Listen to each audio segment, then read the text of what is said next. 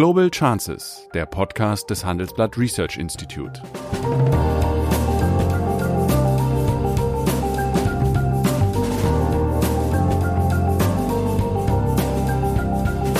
Der ehemalige Außenminister analysiert zusammen mit Professor Bert Rürup die geopolitische Lage, exklusiv für den Chefökonom, den Newsletter von Professor Rürup.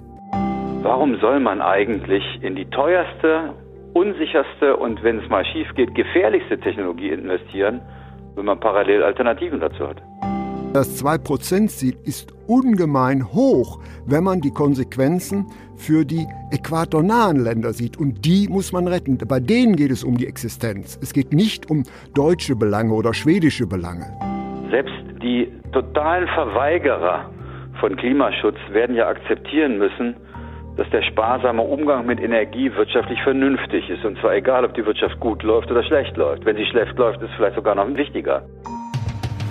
Ja, guten Tag, meine Damen und Herren. Heute bin ich wieder mit äh, Sigmar Gabriel verbunden zu unserem wöchentlichen Gespräch. Er weilt in Goslar und ich sitze im Studio in Düsseldorf. Heute würde ich gerne mit ihm diskutieren, gegebenenfalls freundschaftlich streiten, über die Frage einer möglichen, eines möglichen Comebacks der Kernkraft vor dem Hintergrund äh, des immer dringlicher werdenden 2-Prozent-Ziels bei der Klimaerwärmung. Vielleicht sollte man vor diesem Hintergrund mal einen ganz kleinen Rückblick machen. Ähm, die Kernschmelze des Reaktors von Three Mile Island im Jahre 1979 und die Katastrophe von Tschernobyl 1986 waren der Hintergrund, dass äh, die erste rot-grüne Bundesregierung im Jahre 2000 den Ausstieg aus der Atomkraft beschlossen hatte. Der Tsunami in Japan, der das Kernkraftwerk Fukushima 2012 ja, zerstörte, war dann für die schwarz-gelbe Regierung ein Anlass, diesen Ausstieg zu beschleunigen. Damals ging es um Sicherheitsbedenken in der Energieerzeugung bei der energiepolitischen Diskussion. Da hat sich der Schwerpunkt etwas geändert. Heute diskutieren wir um eine möglichst schnelle Reduzierung des CO2-Ausstoßes im Interesse der Erwärmung des Weltklimas. Und deswegen steht Siemens beispielsweise am Pranger dafür, dass eine Tochtergesellschaft die Signalanlage für eine Bahnstrecke liefert, äh, über die Kohle in, Brasilien, in, äh, in Australien an die Küste geliefert worden ist. Und wir haben dieses Ziel von 2%, das ist ein ambitioniertes Ziel, aber wir müssen wissen, wenn dieses Ziel erreicht wird, erhöht sich die durchschnittliche Temperatur in den äquatornahen Ländern um etwa 3%. Und das ist für diese Länder eine Katastrophe. Und erschwerend kommt hinzu, dass äh, für das Weltklima bzw. die CO2-Emissionen nicht Europa entscheidend ist, sondern das werden im Wesentlichen China und Indien sein. Und Indien setzt gerade auf einen Ausbau der Kohleverstromung. Deswegen Frage an Sigmar Gabriel, sollte man vielleicht den Ausstiegsbeschluss aus der Kernenergie nochmal zur Disposition stellen? Also erstens ist es, glaube ich, eine wirklich sehr theoretische Frage, weil die Betriebsgenehmigungen äh, der Kraftwerke äh, ausgelaufen sind. Man müsste sie sozusagen neu genehmigen, womit wir bei weit hinter dem Jahr 2030 lägen. Ich rede nicht äh, von der Kernenergie in Deutschland. Ich würde ganz allgemein fragen, ob nicht vielleicht ein Ausbau der Kernenergie überhaupt die Lösung des Problems ist, nämlich ob der in Deutschland stattfindet, ist relativ also, irrelevant. Boah, das weiß ich nicht, ob das irrelevant ist, weil wir zum Beispiel äh, vermutlich eher, was Sicherheit angeht von Reaktoren und vor allen Dingen von der Abfallentsorgung mit so etwas sorgfältig umgehen würden als manch andere Länder. Die Frage ist doch, warum gibt es diesen Ausbau eigentlich nicht? Was ist der Grund, warum jedes Jahr mehr Kernkraftwerke geschlossen als gebaut werden? Und die, die gebaut werden, warum werden die eigentlich im Wesentlichen gebaut in Ländern, die sagen wir jedenfalls keine demokratischen Länder sind oder wenn es welche sind, dann trotzdem staatliche Zuschüsse brauchen. Und der Grund, glaube ich, ist relativ einfach. Die Dinger sind einfach unfassbar teuer. Äh, warum äh, bauen die USA seit 30, 40 Jahren wird dort diskutiert über die Renaissance der Kernenergie. Ein neuer Atomreaktor ist nie gebaut worden. Wir haben in einem europäischen Land einen Neubau eines Reaktors in Finnland, der sollte 2005 ans Netz gehen. 14 äh, Jahre später ist er immer noch nicht im, am Netz mit Milliarden, mit zweistelligen Milliarden Mehrkosten. Der neue Reaktor, den Finnland jetzt parallel, weil sie den alten, also alten, also den, den neuesten Reaktor, den sie mal haben wollten, nicht fertiggestellt bekommen, wird von Russland gebaut. Also die Finnen selber nicht, sondern greifen zurück auf russische Technologie. Ich sage das mal, um ein bisschen Ja, das ist ein Beispiel dafür, dass es geht. Also der, der Reaktor, der, der letzte, der kaputt gegangen ist, war anscheinend Nobel in Russland. Ja. Ähm, äh, es ist jedenfalls so, es ist interessant, dass in den demokratischen Ländern rund um die Welt eher Reaktoren geschlossen als neu gebaut werden. Und neu gebaut werden Reaktoren in autoritären Regimen wie Russland, ähm, wie China, ähm, auch wie in Teilen Indiens. Da wird über sowas debattiert. Dafür muss es einen Grund geben. Und ich glaube, der Grund ist ganz einfach. Das sind keine ideologischen Bedenken, die die haben, sondern es ist eine sehr, sehr teure Technologie. Und es gibt Alternativen dazu, die preiswerter sind. Äh, zum Beispiel Wind und Sonne. Warum soll man eigentlich in die teuerste, unsicherste und wenn es mal schief geht, gefährlichste Technologie investieren, wenn man parallel Alternativen dazu hat? Das setzt aber voraus, dass diese Alternativen ausreichen. Aber gegenwärtig beobachten wir doch, dass wir in vielen Ländern einen Aufschwung der Kohleverbrennung haben. Das ist doch eigentlich das klimaschädlichste Verfahren, was es überhaupt gibt. Ja, weil es keine Preissignale dafür gibt. Äh, es gibt keine verlässlichen Preissignale außerhalb Europas für die Nutzung von Kohleverstromung. Preissignal heißt, die Kosten, die durch die Kohleverstromung entstehen, also mehr CO2, Umweltschäden, die werden sozialisiert, die trägt die Weltallgemeinheit in Form eines äh, veränderten Klimas und die Gewinne werden privatisiert. Das ist eben gerade nicht Marktwirtschaft, ja, sondern aber, was wir das, das na, aber warum warum warum soll man eigentlich als Alternative zur Kohle über Atomenergie reden, wo wir das gleiche Problem haben, nämlich dass niemand weiß, wohin mit den radioaktiven Abfällen es gibt kein Land der Erde, das bisher ein Endlager für radioaktive Abfälle hat. Äh, das ist ein bisschen so, als ob ich in ein Flugzeug steige, ohne zu wissen, wo eine Landebahn ist. Wenn es dazu preiswerte Alternativen gibt. Und warum soll man eigentlich aufhören, darüber zu debattieren, wie man einen weltweiten Emissionshandel bekommt, um der Kohle einen Preis zu geben? Warum? Damit ist man jedenfalls schneller fertig als mit dem Neubau eines, eines, eines Kernkraftwerks. Das ist alles richtig, aber ich versuche das nochmal auf den Punkt zu bringen. China wird sich relativ wenig darum stören, was wir diskutieren. Das gleiche wird auch für Indien sein. Das heißt, Indien will in einen Take-off kommen und dieser Take-off wird mutmaßlich, da gibt es ja vorliegende Prognosen zu, auf Kohlebasis äh, funktionieren. Und die stärksten Emittenten von CO2 werden China und Indien sein. Und Europa spielt in diesem Zusammenhang keine Rolle. Das heißt, die Erfahrung in Europa und die Argumente sind, wenn ich das Weltklima vor Augen habe, ziemlich irrelevant. Das heißt, wie kriegen wir weltweit diese CO2-Ziele umgesetzt. Und deswegen sollten wir nicht mit deutschen Beispielen drängen. Noch einmal, das, das 2%-Ziel ist ungemein hoch, wenn man die Konsequenzen für die äquatornahen Länder sieht. Und die muss man retten. Bei denen geht es um die Existenz. Es geht nicht um deutsche Belange oder schwedische Belange. Also, das ist doch gar nicht die Frage. Natürlich wird, selbst wenn Deutschland morgen null Emissionen hätte bei CO2, wird das Weltklima nicht gerettet. Das, darum geht's ja auch gar nicht. Sondern es geht darum, dass Länder wie Brasilien, wie Indien, wie die Entwicklungsländer sehen wollen, dass ein reiches Land wie Deutschland, eine reiche Region wie Europa in der Lage ist, Klimaschutz zu machen, ohne ihre wirtschaftliche Existenz zu gefährden. Das Beispiel ist wichtig, nicht die Summe der CO2-Emissionen, die wir senken.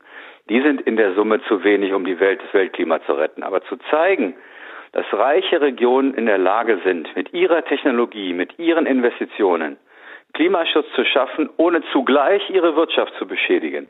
Das ist das Beispiel, das diese Länder sehen wollen. Ich habe ja auf ein paar internationalen Klimaschutzkonferenzen teilgenommen. Das ist die offizielle Tagesordnung ist immer Klimaschutz.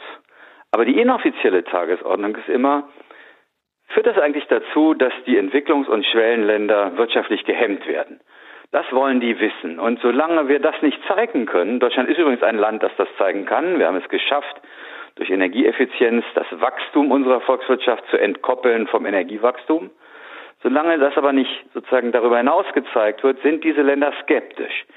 Die Frage ist doch, wir haben ja angefangen mit der Kernenergie. Glaubt man eigentlich, dass diese Länder, über die wir jetzt reden, in der Lage sind, mit der Kernenergie vernünftig umzugehen und die daraus entstehenden Risiken kleiner einzuschätzen, als die Chance, mit diesen Ländern in ein internationales Klimaschutzabkommen zu kommen, was wir ja schon, wo wir schon mal weiter waren und wo jetzt durch den Ausstieg der USA die anderen sich dahinter verstecken und sagen, naja, dann scheint es ja nicht zu klappen. Ich persönlich glaube, dass ein weltweiter Emissionshandel jedenfalls wahrscheinlicher zu erreichen ist, als die Investition in die unglaublich teure Kernenergie. Die Botschaft höre ich wohl, aber ich erlaube mir den Advocatus Diaboli zu spielen. Viele na, weniger entwickelte Länder können ja darin auch ein Argument sehen, auf neue Formen einen Neokolonialismus auf den Weg zu bringen, um ihnen die Wachstumschancen zu nehmen. Deswegen müsste man natürlich auch diskutieren, ob wir, wenn wir es wirklich äh, mit dem Klimawandel ernst nehmen, diese Länder nicht auch materiell unterstützen, also das, das umzusetzen? Das ist doch eigentlich die spannende Frage. Richtig, das ist richtig. Ich, ich will noch mal ein Argument zur Kernenergie sagen. Gerade für die ärmeren Länder ist die Atomenergie keine Alternative, weil sie Son Winne und Sond übrigens kostenlos bekommen. Dafür brauchen sie die Technologie. Für Kernenergie ist ein zentrales Elektrizitätsnetz nötig, unglaubliche Investitionen ins Netz und noch viel mehr in die Technik selber. Und was ist eigentlich mit den Ländern, die Wasserknappheit haben?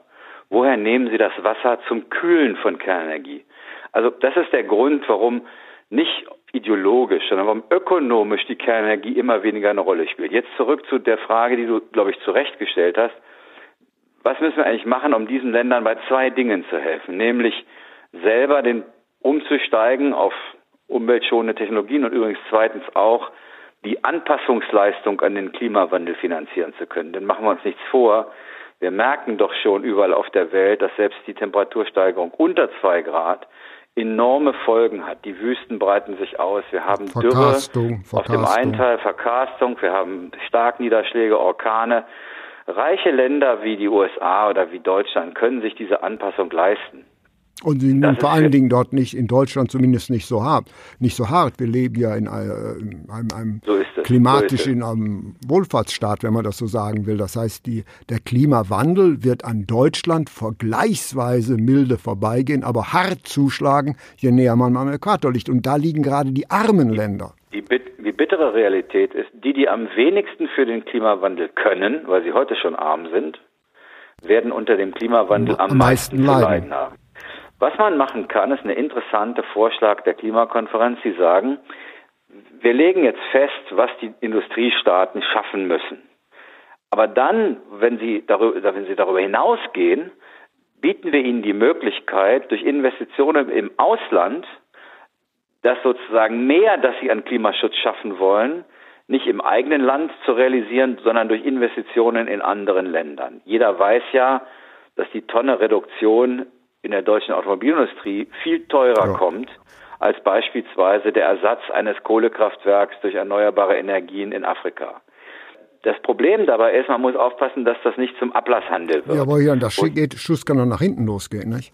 Deswegen muss man sozusagen die zusätzliche Wirkung als unterste Grenze nehmen. Man, man wird die Maßnahmen, die man selber erreichen muss, die Senkung von CO2, bis zum Jahr 2030 um so und so viel Prozent im Inland.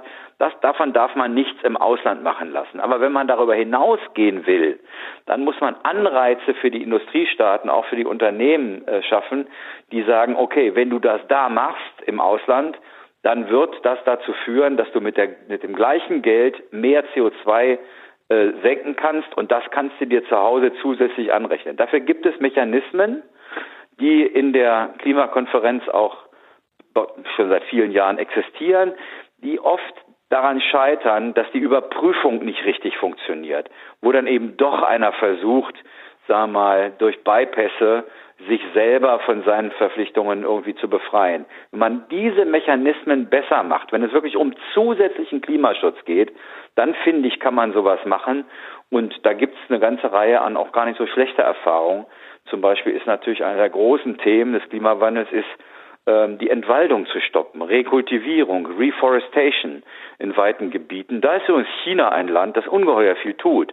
Man kann natürlich auch schlicht und ergreifend durch eine Wiederbewaldung in großem Maßstab einen großen Teil der CO2 aus der Atmosphäre nehmen oder jedenfalls den Anstieg verhindern. Da gibt es viele Länder, die gute Sachen machen. Das ist alles richtig, aber trotzdem haben wir letztlich so das Problem also der Allmende. Das heißt, wir haben eine Übernutzung unserer äh, Umwelt und wir haben hohe Wohlfahrtsunterschiede. Und deswegen glaube ich, dass es ganz entscheidend sein muss, dass wir in unsere Politik einmal den Gedanken bringen müssen, dass wir diese Länder eigentlich unterstützen müssen. Nämlich oft äh, wird das, äh, wird die Klimapolitik von diesen Ländern als eine neue Form des Neokolonialismus angesehen, um einen Aufstieg zu verhindern. Und deswegen bin ich, bin ich nicht so optimistisch wie du. Ich bin ja, muss ja sozusagen berufsmäßig Optimist sein. Nein, Götz nicht mehr. Aber ich, ich, ich gebe zu, erstens, richtig ist, wenn es ein Thema gibt, das man nur international lösen kann, durch Zusammenarbeit, dann ist es der Klimawandel. Zweitens, leider leben wir gerade in einer Phase, wo es statt internationaler Zusammenarbeit My Country First Politik gibt. Deswegen ist das Beispiel Amerikas und Brasiliens so dramatisch. Drittens, ja. Und wir haben eine gut laufende Weltkonjunktur. Wenn das ja. alles sich mal abschwächt, verstärken sich die Probleme und ich wette, wir werden dann andere Prioritäten setzen. Bin ich nicht ganz sicher, aber jedenfalls drittens eins stimmt, ohne dass die reichen Länder des Nordens bereit sind, vor allen Dingen in den Technologiebereichen in dem südlichen Teil der, der Weltkugel zu investieren, wird, werden diese Länder gar nicht anders können, äh, als ihren Wohlstand dadurch zu bewahren oder ihn schrittweise auszubauen, indem sie das nehmen, was zurzeit dort am preiswertesten zur Verfügung steht, und das sind fossile Energieträger. Deswegen wird es nicht anders gehen, als dass man auch in diesen Ländern investiert. Deutschland macht das seit vielen Jahren. Viele Programme der Bundesregierung sind genau darauf ausgelegt, aber das ist natürlich ein Tropfen auf den heißen Stein. Wir können ja mal versuchen, wir sind, naja, du bist viel jünger als ich. Äh, ich wage einmal die Prognose. Wenn es eine globale, wieder größere Probleme der Weltwirtschaft gibt oder eine größere Rezession in irgendeinem Land, gehe ich voll davon aus, dass die wir, energiepolitischen Prioritäten völlig neu gesetzt werden. Wir müssen natürlich auch akzeptieren, wir diskutieren gegenwärtig auf einem sehr, sehr hohen Niveau. Wir hatten einen unglaublich langen Aufschwung und die äh, ökonomischen Probleme sind absolut in den Hintergrund getreten. Und es könnte durchaus sein, dass wenn mal diese Schönwetterphase vorbei ist, wir auch andere Prioritäten wieder in der Klimapolitik haben. Nämlich wir können doch nicht leugnen, dass ökonomische Härten und Herausforderungen gegenwärtig in der Klimapolitik eigentlich keine so zentrale Rolle spielen. Gute ist, dass man nicht mal an den Klimawandel glauben muss, um das Richtige zu tun. Selbst die totalen Verweigerer von Klimaschutz werden ja akzeptieren müssen, dass der sparsame Umgang mit Energie wirtschaftlich vernünftig ist. Und zwar egal, ob die Wirtschaft gut läuft oder schlecht läuft. Wenn sie schlecht läuft, ist es vielleicht sogar noch wichtiger. Das heißt, in Effizienz zu investieren, in einen besseren Ressourcenverbrauch, in äh, Energieformen zu investieren, die preiswerter sind. Heute ist der, die Kilowattstunde, die eine Windenergieanlage produziert, ist die preiswerteste Form von Energieproduktion, die wir haben. Ja, wir haben davor über viele Jahre investiert in diese Technologie, da war sie sehr teuer. Die gute Botschaft ist, dadurch, dass wir das gemacht haben, ist sie heute sehr preiswert und kann deshalb auch exportiert werden. Und wir haben ich den großen glaube, Vorteil, dass wir flache Küsten haben. Aber Japan könnte beispielsweise gar keine Windenergie oh, erzeugen. Oh, naja, die flache Küste in Deutschland, also wir verankern äh, 50 Kilometer vor der deutschen Küste in 50 Meter Tiefe ja. äh, Windenergieanlagen. Dagegen kriegt man in Dänemark nur nasse Füße, wenn man das da macht. Also das ja. ist schon Hightech. Dafür braucht man extra Schiffe. Deswegen ist sie mhm. natürlich auch teurer als onshore. Aber ich glaube, dass gerade in der Wirtschaftskrise uns ja helfen kann, dass wir in Technologie investiert haben. Aber du hast natürlich recht. Äh, man wird aufpassen müssen, dass dann nicht zu den kurzfristigen Mitteln gegriffen wird, um irgendwie wieder nach vorne zu kommen und den Klimaschutz Klimaschutz ist eine langfristige Investition. Die kann man nicht schnell erreichen. Ähm, das ist ja ein bisschen auch die Gefahr in der deutschen Energiepolitik, dass wir zu hektisch hin und her springen. Trotzdem glaube ich, dass der Ausstieg aus der Kernenergie richtig war. Und übrigens, du hast ja gesagt, dass ich gerade in Goslar bin. Hier in fast, würde ich sagen, in Blickentfernung, also man kann es nicht ganz sehen, aber ganz nah bei mir, gibt es die einzigen beiden Endlager für radioaktiven Müll. Das eine ist ein genehmigtes Endlager, Schacht Konrad. Mhm. Das andere ist ein illegales, Asse, mhm. das in Gefahr ist abzusaufen. Hier in der Region weiß man, wie schwierig der Umgang mit radioaktiven Abfällen ist. Und es ist kein Zufall, dass es kein Land der Erde gibt, die bisher für hochradioaktive Abfälle irgendeinen Ort gefunden hat. Und meine große Sorge ist, dass wir Deutschen na, so opportunistisch sein werden, dass wir am Ende des Tages, weil wir nicht den Mumm haben, selbst ein Endlager zu bauen, den Verlockungen anderer Staaten anheimfallen, es dorthin zu bringen, und zwar unter deutlich schlechteren Sicherheitsbedingungen. Das ist meine Sorge. Wie wir es gegenwärtig bereits mit Plastik und anderem Müll machen. So ist es. Das so war eine weise Voraussage von Sigmar Gabriel und ich bedanke mich und freue mich auf unser nächstes Gespräch. Tschüss. Das war Global Chances mit Sigmar Gabriel, der Podcast des Handelsblatt Research Institute.